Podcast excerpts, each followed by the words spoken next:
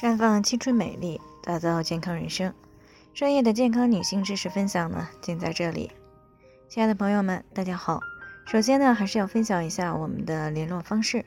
大家呢，可以在我们最常用的聊天软件当中搜索 PK 四零零零六零六五六八，关注以后呢，回复自测进行一个健康自测，这样呢，可以更有针对性的了解自己的健康状况。那么接下来呢，开始我们今天的健康话题。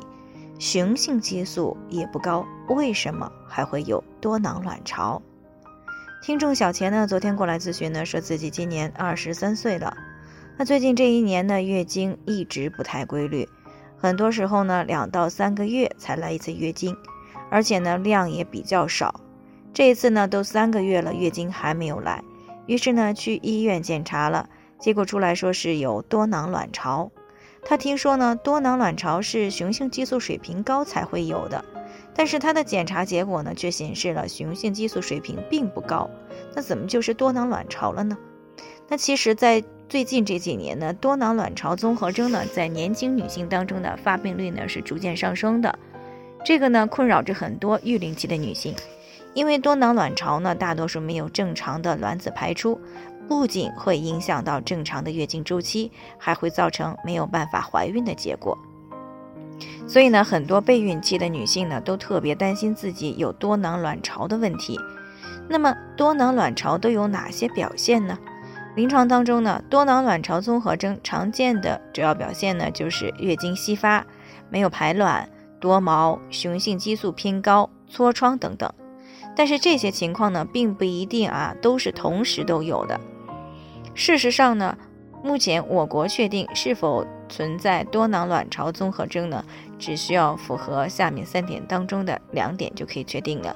第一呢，就是持续监测卵泡，发现稀发排卵或者是没有排卵；第二呢，就是有高雄激素的临床表现，或者是高雄激素血症；第三呢，就是 B 超显示卵巢呈多囊性的改变。而且呢，一侧或者是双侧卵巢当中直径二到九毫米的卵泡呢是大于十二个，或者呢卵巢的体积呢大于十毫升。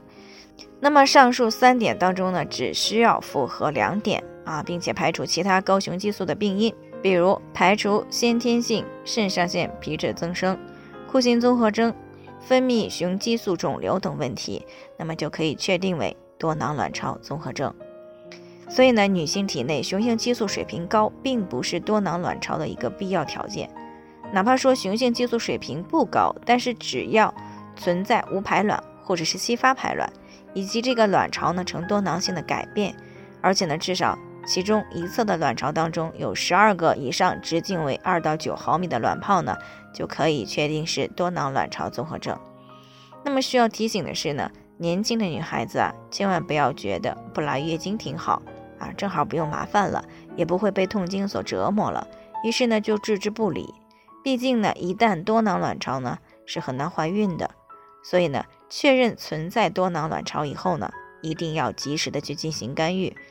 那在生活上呢，也注意要少熬夜，适当的运动啊，尽量的保持平稳的心态。饮食上呢，少吃零食，尤其是甜食和高脂肪、高胆固醇的食物。